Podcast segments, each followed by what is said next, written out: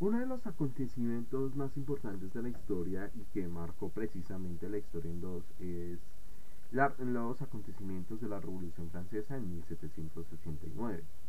conllevando a que no solamente eh, muchas de sus ideas se difundieran a través de Europa y que se incluirían no solamente en el mundo occidental, sino también eh, conllevaría que dará por terminado lo que para los historiadores de hoy en día contemporáneos llaman la época moderna y daría inicio a lo que hoy en día llamamos época contemporánea que curiosamente hoy 2023 seguimos viviendo. Pero no solamente es importante por eso la difusión de sus ideas a través de lo que fueron las guerras napoleónicas, el legado de Napoleón Bonaparte, la difusión del Código Civil, eh, la difusión de la división de poderes, la diferencia entre jefe de Estado y jefe de gobierno en algunos países que son monarquías constitucionales o parlamentarias y pues otras que son relacionadas más que todo con repúblicas eh, presidencialistas que también se respeta la división de poderes o las ramas del poder público. Pero, ¿qué tal si les comento de otro tipo de acontecimientos que permitieron que en la práctica fuera de manera eh, obligatorio que fuera este tipo de, sistemas de gobierno, de sistemas de Estado. Y es aquí que podemos hablar un poco de lo que fueron las revoluciones de 1848, también conocida como la primavera de los pueblos. Eh, y como su legado no solamente permitió obviamente el establecimiento obligatorio de este tipo de instituciones heredadas de la Revolución Francesa, sino también el origen de muchas ideas políticas que incluso hoy en día siguen persistiendo, particularmente ideas de izquierda, eh, y algunas ideas liberales más acercados a, eh, al, progresismo también. Entonces es a partir de aquí que en este pequeño prólogo, eh, bueno, también como las revoluciones de 1848 influenciaron en otros territorios aparte de Europa, pero esto lo vamos a hablar más adelante. Ya después de hablar ya con este largo prólogo, vamos a continuación a, dar un inicio a un nuevo capítulo de podcast, que en este día hoy eh, no, no va a ser un capítulo especial, pero sí va a ser uno relacionado con eh, este mundo de crónicas extrañas y comunes de la historia. Y ahí hablaremos precisamente de eh, todos los acontecimientos relacionados con las revoluciones de 1848, también conocido como las primarias de los pueblos, y sus efectos no solo para la historia occidental, sino para gran parte pues, de los países del mundo, y, su legado pues, para diversos estudios académicos. A partir de ahí, eh, en la hora que nos están escuchando, damos la bienvenida a este nuevo capítulo de podcast.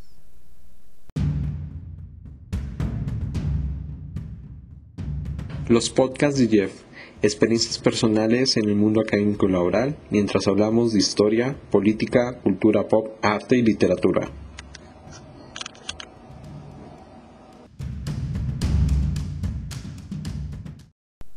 Bueno, damos la bienvenida a un nuevo capítulo de podcast. Hablaremos el día de hoy sobre las revoluciones de 1848. Eh, primero que todo hay que tener en cuenta el contexto general sobre los acontecimientos históricos que conllevaron a que para el año entre 1848, en la fecha de febrero usualmente, hasta principios de 1849, fue lo que fue como el periodo de tiempo en donde ocurrieron las famosas revoluciones de 1848, también conocido como el año de las revoluciones o también como la primavera, la primavera de los pueblos. Eh, ya habiendo comentado esto, vamos de una vez con un poco el contexto histórico, político y los antecedentes que conllevaron a que esto ocurriera. En primer lugar, es necesario mencionar lo que fue el, la restauración del sistema absolutista en Europa tras la derrota de Napoleón en 1815 eh, con la batalla de Waterloo, pero sobre todo eh, con la, el famoso Congreso de Viena. Eh, pues eh, tras eh, la derrota de Napoleón Bonaparte en la batalla de Waterloo en 1815, sobre todo cuando, ya saben, derrotan a Napoleón en, la la batalla de Waterloo de 1815, 18 de junio. Posteriormente tiene que, que, firmar un tratado, el Tratado de París, en la cual ya particularmente pues termina y termina pues la, la el, ya definitivamente el intento de Napoleón Bonaparte por retomar sus campañas militares para volver a, a, su ideal de ser el, el emperador de los franceses. Eh, posteriormente se firmó un tratado que se llama el famoso Congreso de Viena, en la cual pretendió eh, la restauración monárquica y reorganizar la ideología política del antiguo régimen con el fin de evitar que se vuelva a repetir la historia de las ideas revolucionarias y de las ideas napoleónicas en la Europa continental. Aunque obviamente pues esto pues al final no va a terminar resultando porque pues eh, igual eh, se terminaron difundiéndose de manera indirecta las ideas liberales ya sea por eh, pequeños burgueses o por intelectuales de la época que pretendían pues, un sistema político que los representara mejor de lo que ya se estaba o lo que se pretendía retroceder con el retorno del absolutismo. Eh, y esto también está un poco mediado por eh, otros hechos históricos también de mucha importancia, como por ejemplo eh, la expansión o más que todo la revolución tecnológica que estaba atravesando Europa con la famosa revolución industrial. También la aparición de que en años después sería la aparición de los movimientos obreros y sindicales. Y obviamente pues la influencia de ideas nacionalistas porque recordemos que el origen de la nación,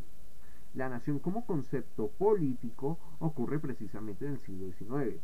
Si bien sus orígenes también vienen desde las ideas revolucionarias francesas, las ideas revolucionarias de la Revolución Francesa que conllevó a lo que años más tarde será el famoso nacionalismo francés,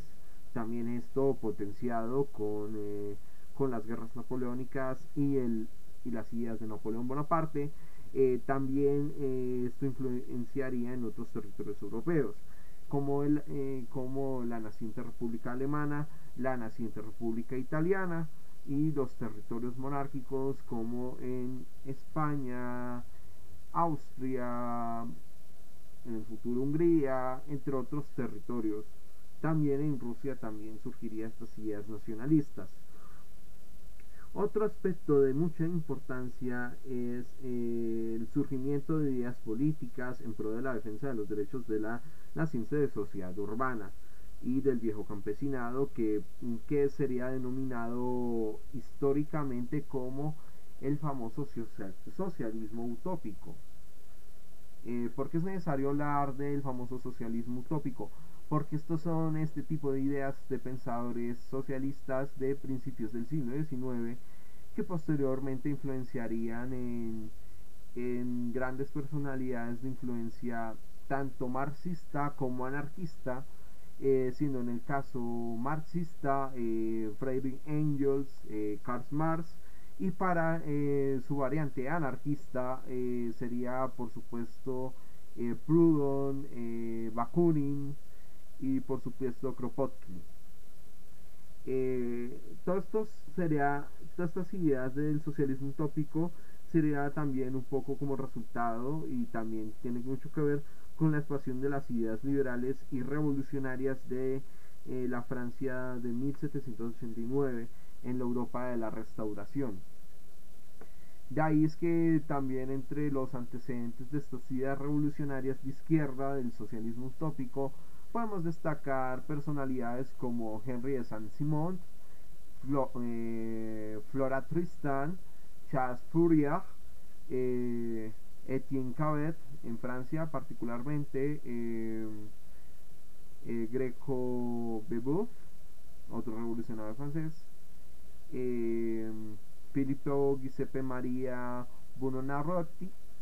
otro revolucionario, y obviamente pues eh, eh, también otros de otros eh, otro personaje Robert Owens que es un empresario filántropo y uno de los socialistas utópicos de Gales Eh, esto también hay un aspecto cultural porque hay que tener en cuenta que para la época en que ocurren los acontecimientos de las revoluciones de 1848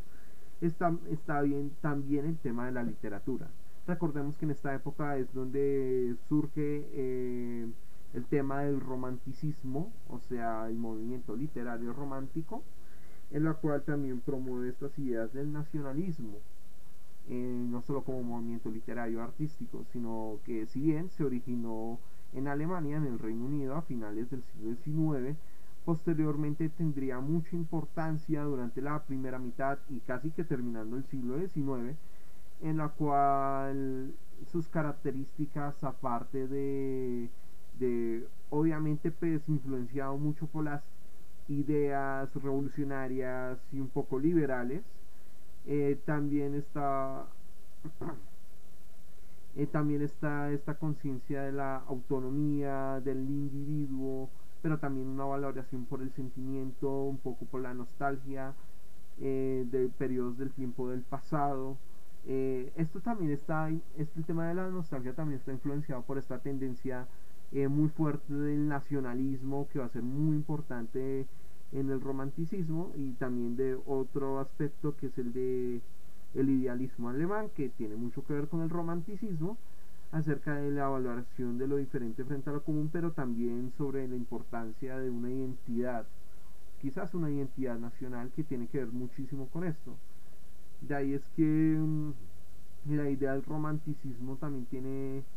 eh, mucho que ver con también la idea del autóctono en algunos casos como por ejemplo la identidad vasca, la identidad gallega, la catalana, la bretona, la provincial, la escocesa o la gaélica, que son también una fuerte reacción en cuanto de, de ciertas eh, de ciertos nacionalismos hegemónicos culturales, sino en el caso de lo gaélico y lo escocés como una respuesta frente a lo, a lo inglés, a lo británico, lo provincial, lo bretón, a lo, a lo francés, eh, lo catalán, lo gallego, lo vasco, lo español, pero también en lo vasco y lo catalán también tiene que ver un poco también como una reacción a lo francés también. Otro acontecimiento importante eh, que también eh, puede, que también tuvo mucho que ver con el tema de las revoluciones de 1848, la primavera de los pueblos, son unas, unos acontecimientos coyunturales de carácter económico que están eh, la famosa, la gran hambruna irlandesa, que ocurre entre 1845 a casi terminando la década de 1840, que tuvo que ver con la plaga de la patata, que no solamente conllevó a una pérdida de las cosechas de papas, sino que también generó una gran oleada migratoria de los irlandeses hasta, eh, bueno, eh, que fueron gran parte de esta población, fueron a lo que hoy en día son los Estados Unidos de América. Bueno, Estados Unidos en sus primeros años como República Federal. Bueno, ese es un tema para otro día, pero sí es interesante ver cómo esto puede, puede ser un acontecimiento tener de importancia, porque al mismo tiempo que ocurría la gran hambruna irlandesa, en Francia estaban pasando también por una hambruna similar, por una carestía general de productos, porque pues había una situación económica un poco álgida. Eh, que también es resultado de una crisis que inicialmente ocurrió en Francia en 1830, pero que vamos a hablar más adelante sobre eso. Otro acontecimiento sería la crisis del comercio y la industria en Gran Bretaña en 1847, en otoño, en la cual se, quebraron grandes comerciantes de productos coloniales, o sea, la crisis de banqueros y agrarios ingleses y en algunos distritos industriales se produjo un cierre de fábricas y que al igual que en el Reino Unido, Francia también tuvo una crisis similar, pero era en la crisis triguera y textil que se añadió una crisis de metalurgia en lo que es la producción de productos eh, relacionados con la industria del metal, de la metalurgia, en la cual eh, generó una disminución del 30% de, de salarios, uno que otro despido por ahí, y eh, precarización de condiciones de vida. Eh, también otra consecuencia que tuvo que ver con el hecho de la crisis que estaba pasando Francia o París más que todo en ese momento fue que fabricantes y comerciantes al por mayor que en circunstancias entonces habían dado no podían exportar sus productos y tuvieron que y abrieron grandes establecimientos cuya competencia pues eh, arruinó a los pequeños y medianos comerciantes de la época lo que conllevó a que posteriormente estos pequeños y eh, medianos comerciantes apoyaran a los movimientos revolucionarios que se estaban gestando en 1848. Otro acontecimiento también a tener en cuenta y que es necesario para abordar aquí es que 1848 no es solo una revolución que ocurrió en aquel año, es el resultado de sucesos históricos de otras revoluciones previas que habían ocurrido en el territorio continental europeo. De ahí vamos a mencionar lo que fueron las revoluciones de 1820 y 1830. La revolución de 1820 se inició eh, en, en la península ibérica, principalmente en España, donde Riego se levantó contra la monarquía de Fernando VII. Eh, esto conllevó una serie de acontecimientos históricos que se desarrollaron en, gran parte de Europa y que eh, a diferencia de, las otras revoluciones que se mencionarán más adelante, esta revolución terminaría siendo diezmada por eh, los absolutistas teniendo en cuenta que en ese teniendo en cuenta que en ese proceso pues aún estaba vigente el famoso Congreso de Viena, en la cual tenían que hacer todo lo posible por evitar que se repitiera la historia de los procesos revolucionarios. Eh, de ahí es que no es extraño que, por ejemplo, en España, cuando ocurrió el pronunciamiento de Riego, la rebelión, el famoso trienio liberal y obviamente pues la rebelión relacionado con, con este periodo, eh, Em, la razón en que también ocurrió esta revolución de 1820 en España se ve más que todo como el propósito de cumplir la famosa constitución de Cádiz de 1812,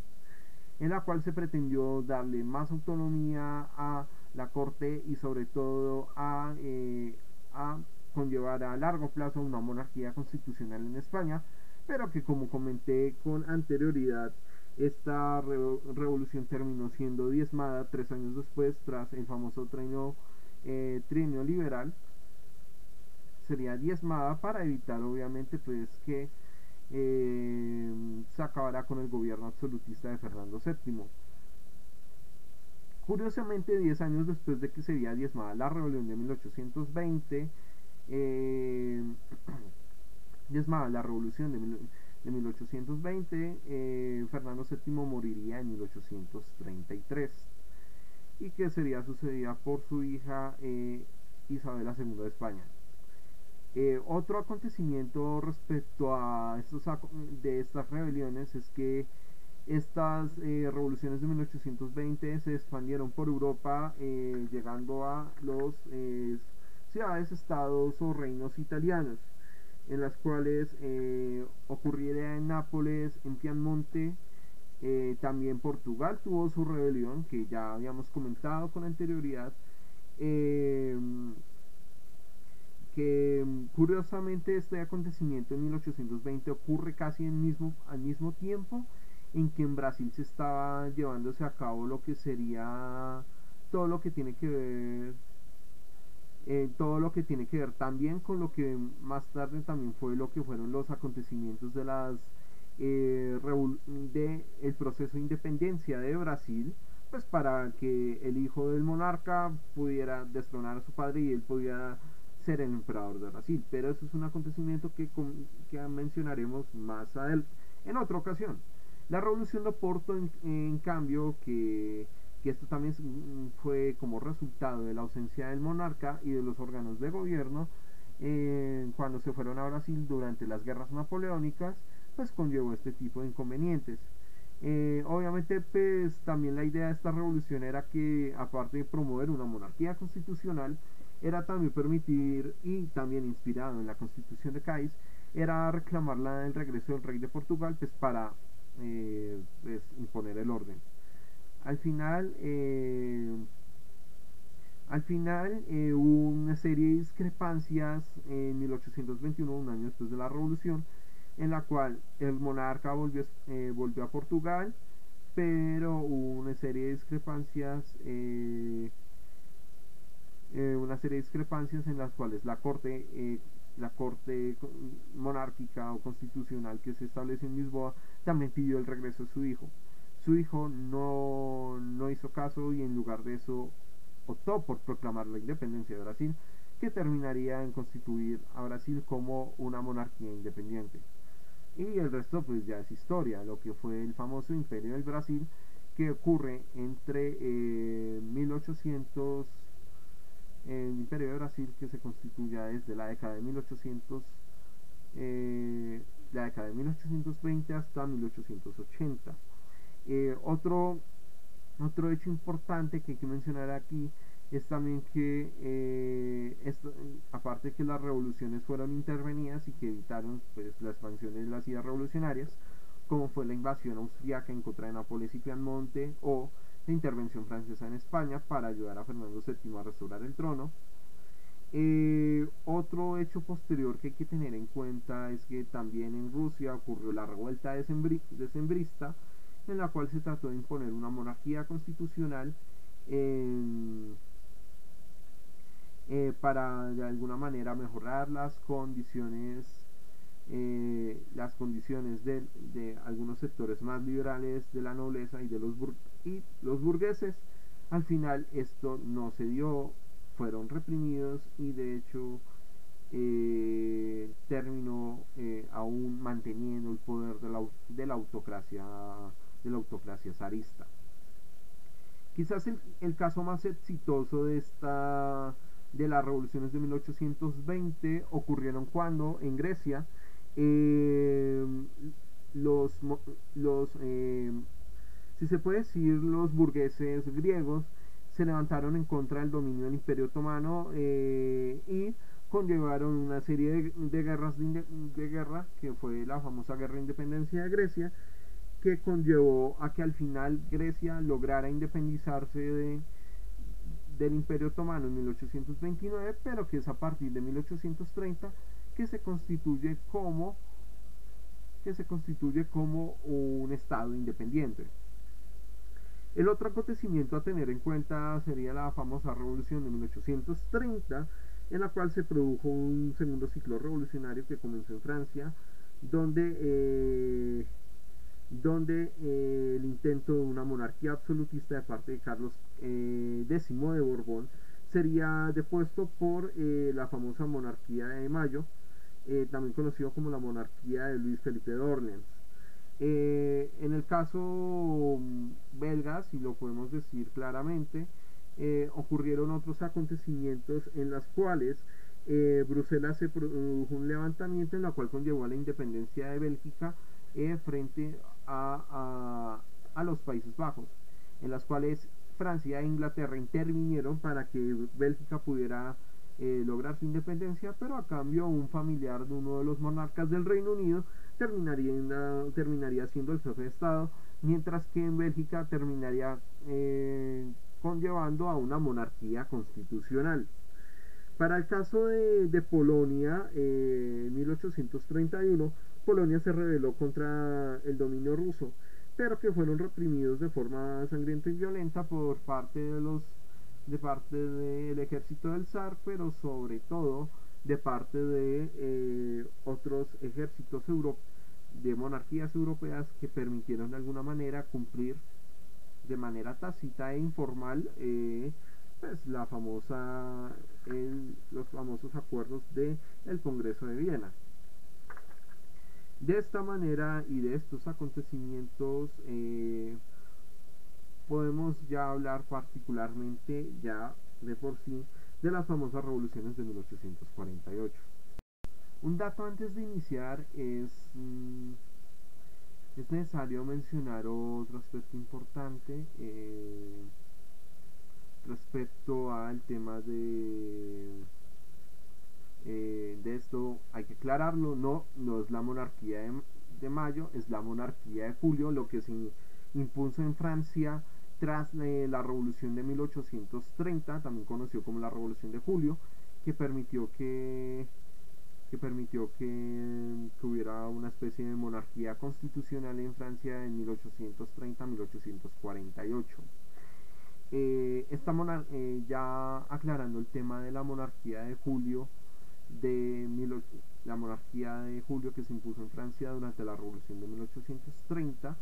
eh, también hay que aclarar que, por ejemplo, cuando ocurrió la Revolución Belga de 1830, en la cual se logró Bélgica independizarse de los Países Bajos, se estableció lo que sería la monarquía parlamentaria de Bélgica, en la cual su primer monarca sería nada más y nada menos que el famoso, eh, o al, menos la casa real que se estableció eh, sería la, bueno, eh, la casa de la, de la, déjenme averiguo el, la dinastía en la cual está constituida esta. Eh, sí, la casa Sajonia Coburgo de que serían los eh, la casa real que se establecería en, en Bélgica a partir de la Revolución de 1830, en la cual su primer eh, gobernante fue Leopoldo I de Bélgica. esta persona que ya mencionamos posteriormente, él y su hijo, lo mencionamos en un podcast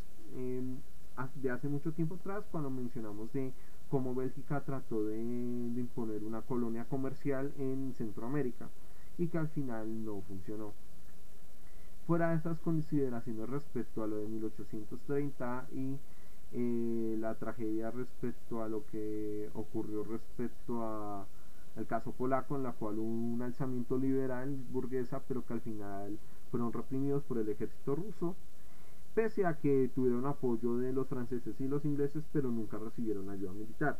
Lo mismo pasaría en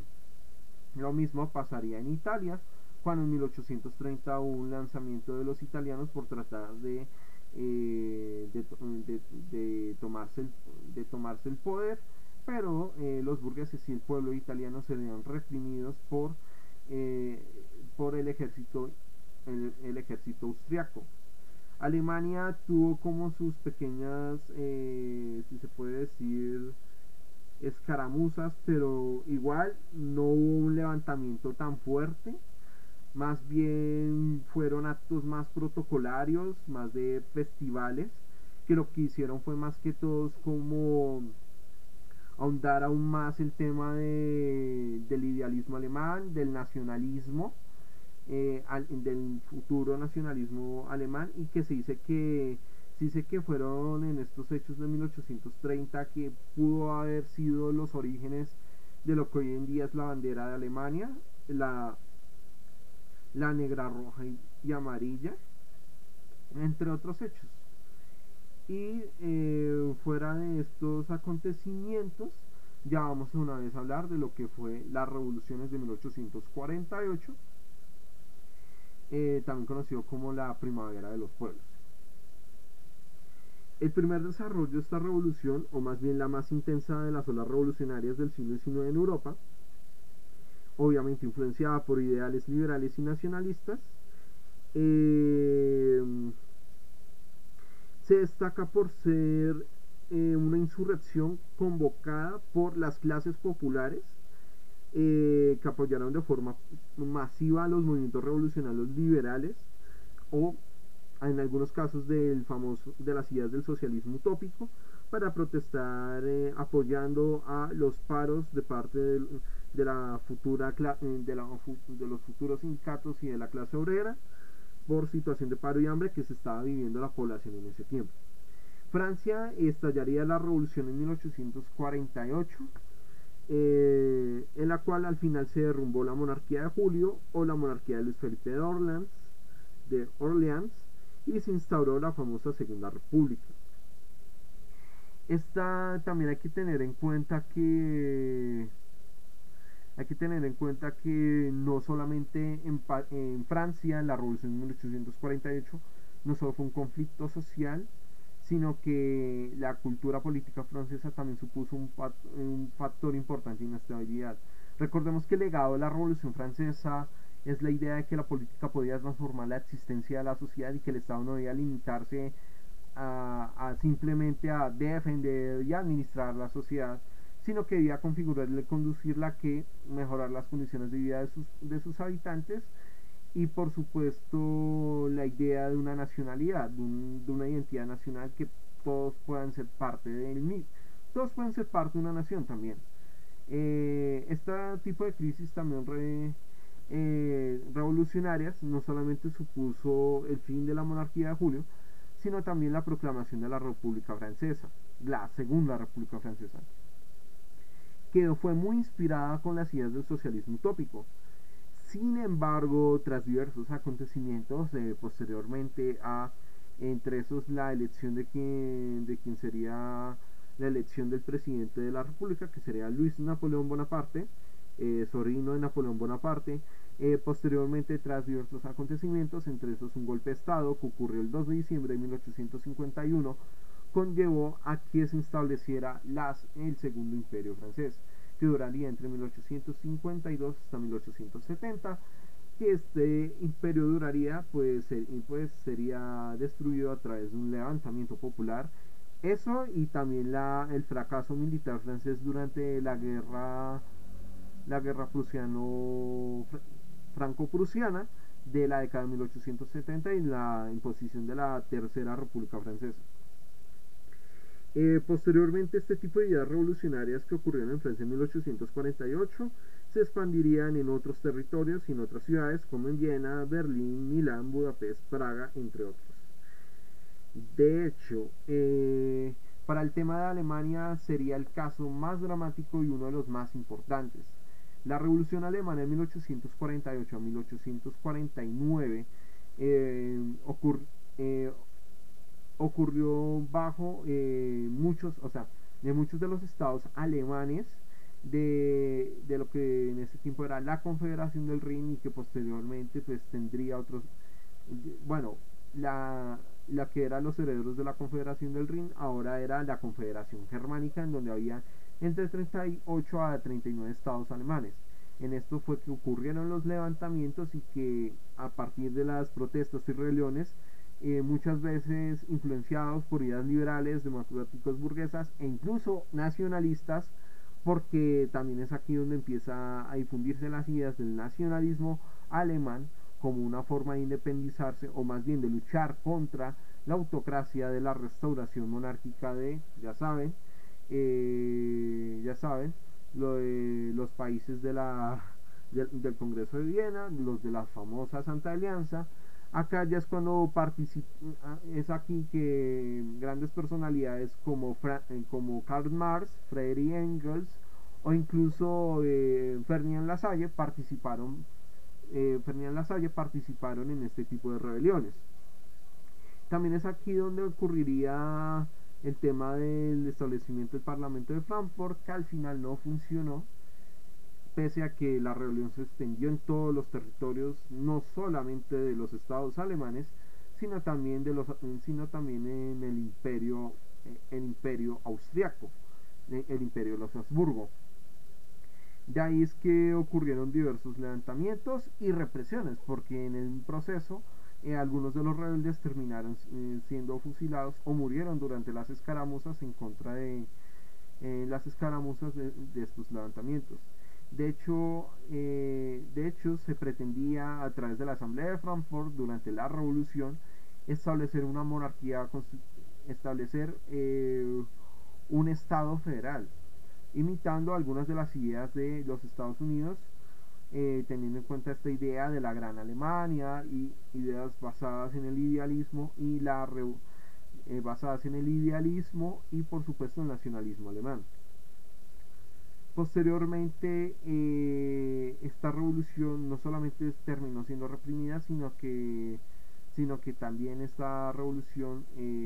no pudo prosperar porque también en un plan alternativo pretendieron de alguna manera que si la revolución podía podía subsistir, tendría que también recibir... Eh, eh, también trataron de negociar con el rey de Prusia, Federico Guillermo IV, pues de, de, crear una monarquía constitucional pues para que pudieran de alguna manera eh, pues hacer efectivo estas ideas de la revolución de 1848. Al final esto terminó en fracaso porque no solamente Federico Guillermo IV de Prusia se negó a apoyar las ideas revolucionarias, sino al final se negó a asumir la jefatura del Reich porque no tenía temor, o más bien no le interesaba de alguna manera eh, lograr eh, constituir un reino alemán, o sea, una unificación alemana, por lo que al final eh, muchos de los de los que establecieron la, el Congreso de Frankfurt o la Asamblea de Frankfurt fracasaron. Algunos de ellos terminaron en la cárcel, otros huyeron y al final pues y al final se, se, se acordó eh, hacer una constitución, eh, una constitución para, eh, a través del acuerdo entre los liberales y los conservadores, que establecieron una constitución muy moderada, pero que al final esta constitución no terminó siendo efectivo. Tal así que años después, en, en una obra de, del famoso Ferdinand Lasalle, escribiría que es la constitución en donde aclararía muchas de sus ideas o más bien eh, o más bien eh, en, esta obra que es la constitución más bien es la recopilación de las conferencias que él hizo en 1862 y sus reflexiones no solamente de qué es en efecto una constitución que es la sumatoria de los factores eh, reales y efectivos de poder que rigen en, en una sociedad y que se constituyen en un país determinado sino también eh, mm, sería como resultado de las reflexiones acerca de su papel en lo que fueron las revoluciones alemanas de 1848-1849. Eh, Marx también tendría sus reflexiones respecto a estas revoluciones y que sería parte de su, de su obra literaria que pues, de su obra eh, literaria y, y, que habla, y que sería de mucha importancia para lo que sería la constitución de la ideología marxista. Otro caso que hay que mencionar respecto a la revolución de 1848 fue lo que ocurrieron en los estados de los Habsburgo, en el imperio austriaco, en la cual se levantaron en diferentes territorios, tanto de los Balcanes como en Italia, que pretendían de alguna manera eh, luchar por, el nacional, eh, por eh, la autonomía, el nacionalismo y por supuesto la constitución de repúblicas independientes del imperio, del imperio del imperio de los Habsburgo, el imperio austriaco. De hecho, es aquí de estos acontecimientos que ocurriría la primera guerra de independencia italiana,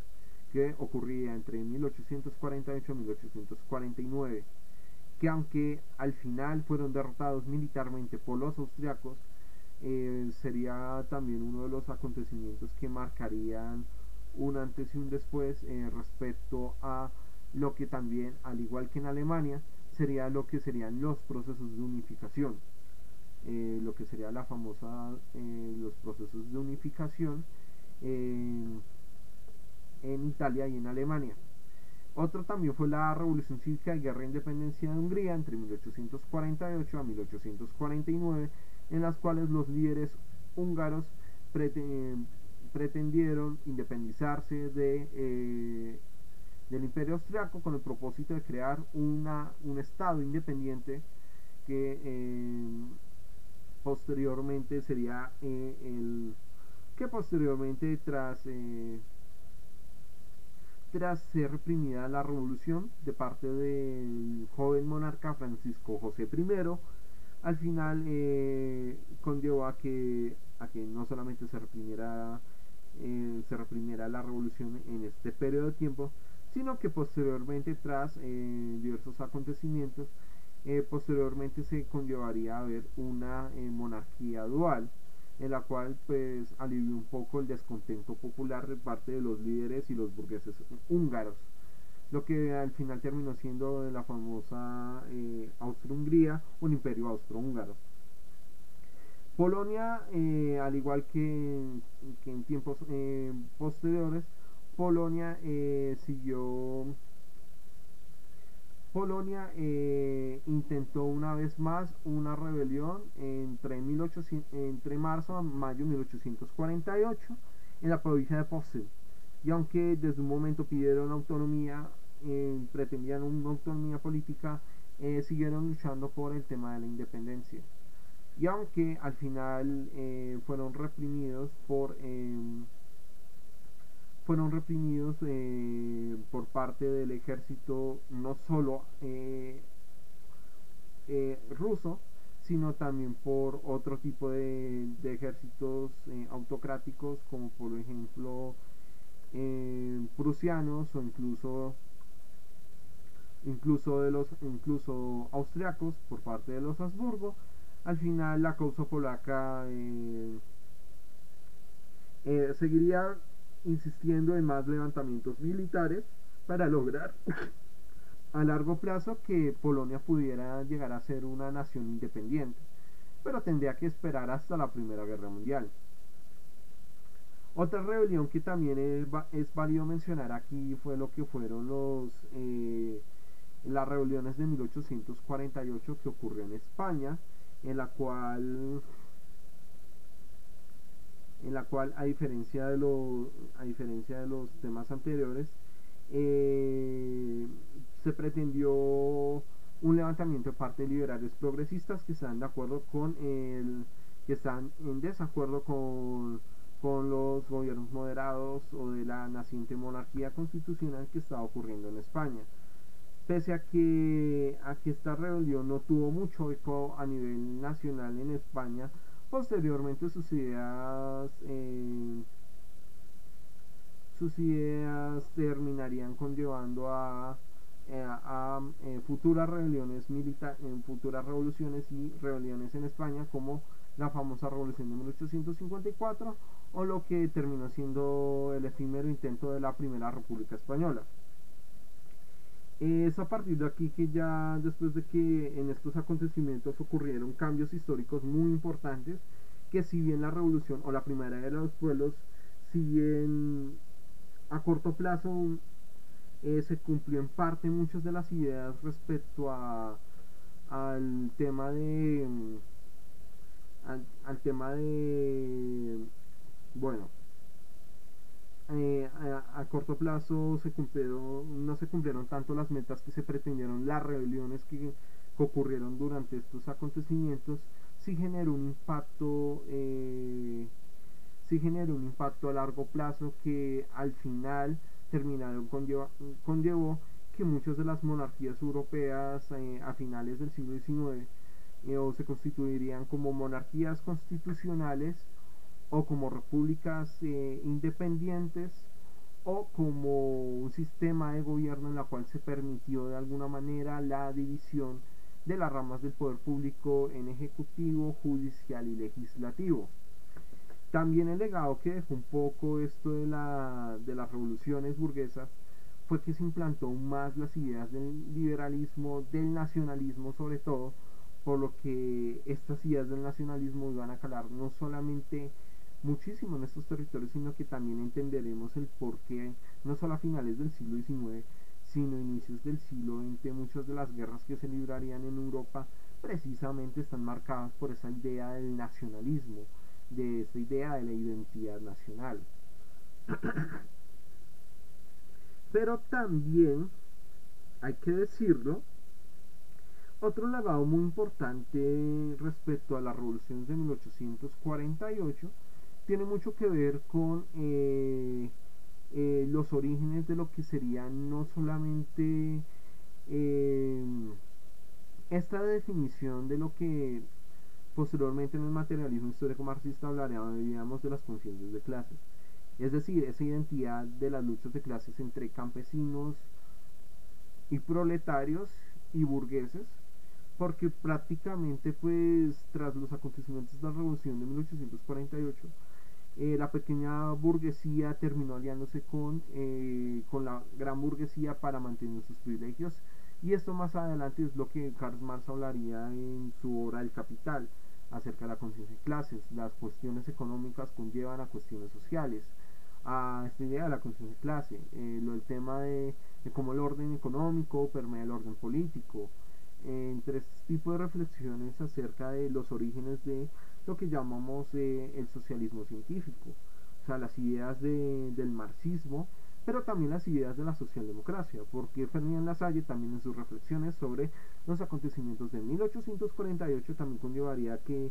él sería uno de los eh, fundadores de la socialdemocracia europea, sobre todo la socialdemocracia alemana, y que posteriormente en, la, eh, en, la, en el programa de Gotha en 1875, algunos años después de la muerte de la Salle, conllevaría lo que sería eh, la fundación del el Partido Socialdemócrata Alemán y que posteriormente esto también conllevó críticas y una división de parte de los socialdemócratas y de los marxistas debido a esto, ya que Karl Marx eh, llamó a, a Karl Marx llamó a, a Ferdinand Lasalle traidor por esto, por lo del programa de Gotha en 1875, en la cual constituyó el, el famoso Partido Socialdemócrata Alemán. También posteriormente las ideas de 1848 eh, marcarían de alguna manera eh, todo lo que se tiene que ver con este lema nacional francés de eh, igualdad, fraternidad, igualdad, equidad y fraternidad. Algunos sostienen que a partir de 1848 es que se añade ese último lema respecto a, ese tema de la de la y ese lema muy común del país eh, europeo occidental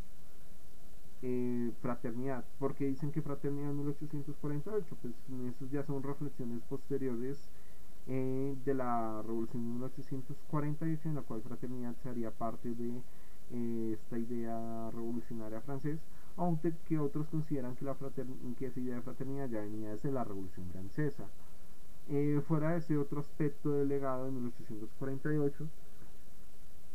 hay otro legado que también hay que necesario mencionar y es que también esto permitió también que de alguna manera hubiera un legado de parte de los anarquistas porque no hay que ignorar que los anarquistas también tuvieron su fundación de juego en estas ideas de la revolución de 1848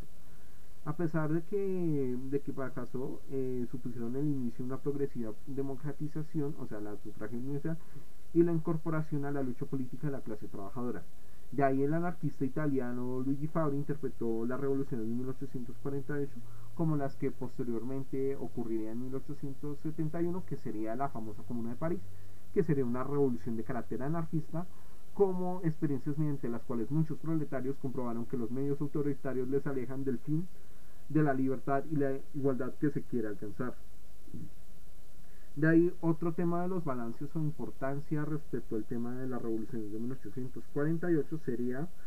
lo que ya mencionamos con anterioridad, eh, que hubo cambios en lo que serían los procesos de lo que fue la unificación italiana y la unificación alemana. Y también llevó a un proceso de lento avance hacia la democracia política. Se amplió de forma progresiva el derecho al voto y surgieron organizaciones sociales propias de la clase trabajadora obrera a través de partidos internacionalistas o partidos socialistas. De esta manera, estos procesos conllevaron a que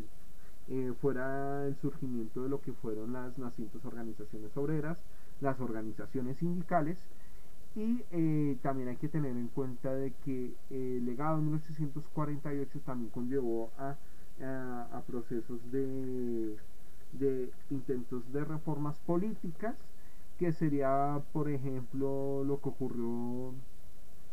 quizás en el caso más interesante, lo que fueron los movimientos sindicales en Estados Unidos, las rebeliones que ocurrieron por mejorar las condiciones laborales de sus trabajadores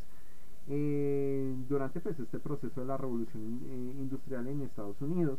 o por ejemplo en cómo en, en Latinoamérica se trató de alguna manera eh, en América Latina se trató también a, su manera de implementar muchas de las reformas liberales influenciadas por el tema de la de, la primavera de los pueblos que mm, no yendo tan lejos en Colombia las famosas reformas mesodecimonónicas estuvieron muy influenciadas por los acontecimientos de 1848 e incluso lo que fue la famosa el gobierno popular de José María Melo, eh, también en 1854 también estuvo muy influenciado por, eh, por, estas ideas eh, por estas ideas revolucionarias del socialismo utópico de los acontecimientos de 1848. eh, entre otros acontecimientos importantes como para, para dejar claro esta importancia acerca de cómo las revoluciones o la primavera de los pueblos se la llama tal cual, la primavera de los pueblos, porque esto influenció no solamente Europa continental y a Europa oriental, sino también influenció muchos territorios a lo largo del mundo. Y ya habiendo terminado este tema acerca de las revoluciones eh, de las revoluciones de 1848, damos por terminado el presente podcast. En la hora que nos estén escuchando, espero que les haya gustado y nos veríamos en una próxima ocasión. Sin antes, pues agradecer a todos ustedes, todos, todas y cada uno de ustedes por haber escuchado este podcast y como siempre nos veremos en una próxima ocasión. Los podcasts de Jeff, experiencias personales en el mundo académico laboral mientras hablamos de historia, política, cultura pop, arte y literatura.